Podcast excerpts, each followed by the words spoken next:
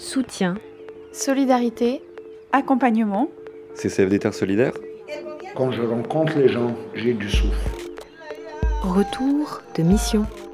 Le temps d'un café avec Jules Girardet, chargé de mission au CCFD Terre Solidaire depuis 6 ans pour la Mésoamérique. Alors Jules, bonjour.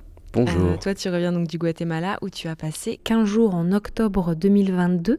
On s'était déjà euh, rencontrés euh, lors de la première saison du podcast Retour de mission pour une cérémonie maya au Mexique. Quel souvenir cette fois tu nous ramènes dans tes valises? On va rester dans la même ère civilisationnelle maya. Cette fois-ci, je suis allé dans le nord-est du Guatemala, dans le département de Huehuetenango, où j'ai accompagné un collectif féministe, Actoras de Cambio, Vamos actores de cambio,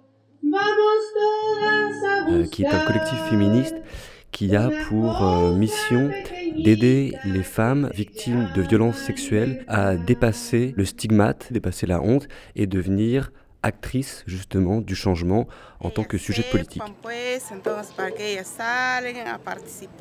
Et ce collectif, il est né il y a plus d'une vingtaine d'années à l'issue du conflit armé euh, au Guatemala qui a fait plus de 200 000 morts et où l'armée avait fait usage du viol envers les femmes indigènes comme arme de guerre.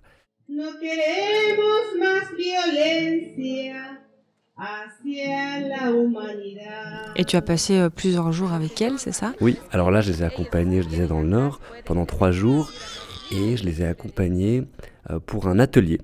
Un atelier non mixte, mais qui n'était pas consacré à euh, la récupération euh, des violences euh, sexuelles, mais à la récupération des savoirs ancestraux, des plantes médicinales, de la médecine traditionnelle qui a été utilisée par les communautés indigènes en temps de pandémie. Et alors, qu'est-ce que vous avez fait durant cet atelier? Alors c'est un, un atelier qui est très particulier parce qu'il est marqué par euh, la méthodologie d'Actoras où euh, l'art, la culture est centrale.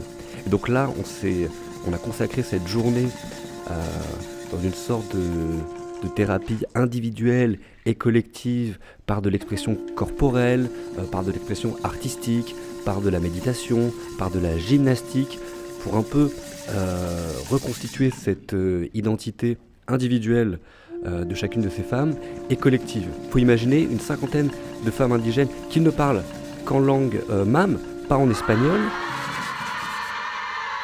Et, du coup, tu as participé aux ateliers, donc euh, qu'est-ce que que ça t'a fait sur toi, cette euh, art-thérapie Alors moi j'avais un rôle un peu euh, d'observateur participant privilégié parce que c'est un espace non mixte. J'étais assez timide. Pour être honnête, j'ai essayé de m'échapper, mais elles m'ont gentiment intimé de rester et d'activement participer. Donc participer dès le matin à faire la danse du jaguar avec les compañeras pour me reconnecter à mes énergies de guerrière. Mais ça m'a beaucoup touché de voir euh, tous ces sourires dans un contexte, il ne faut pas oublier, qui est très difficile au Guatemala à cause de la violence, de la pauvreté, euh, de ces histoires très dures qu'ont vécues ces femmes indigènes qui sont euh, marginalisées au banc de la société.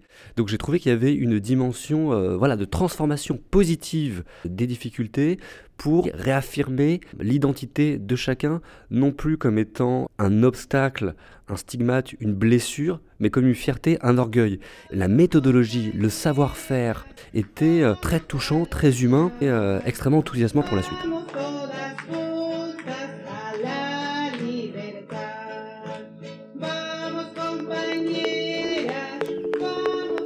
A CCFD Terre Solidaire C'était Le temps d'un café avec, un podcast proposé par le CCFD Terre Solidaire.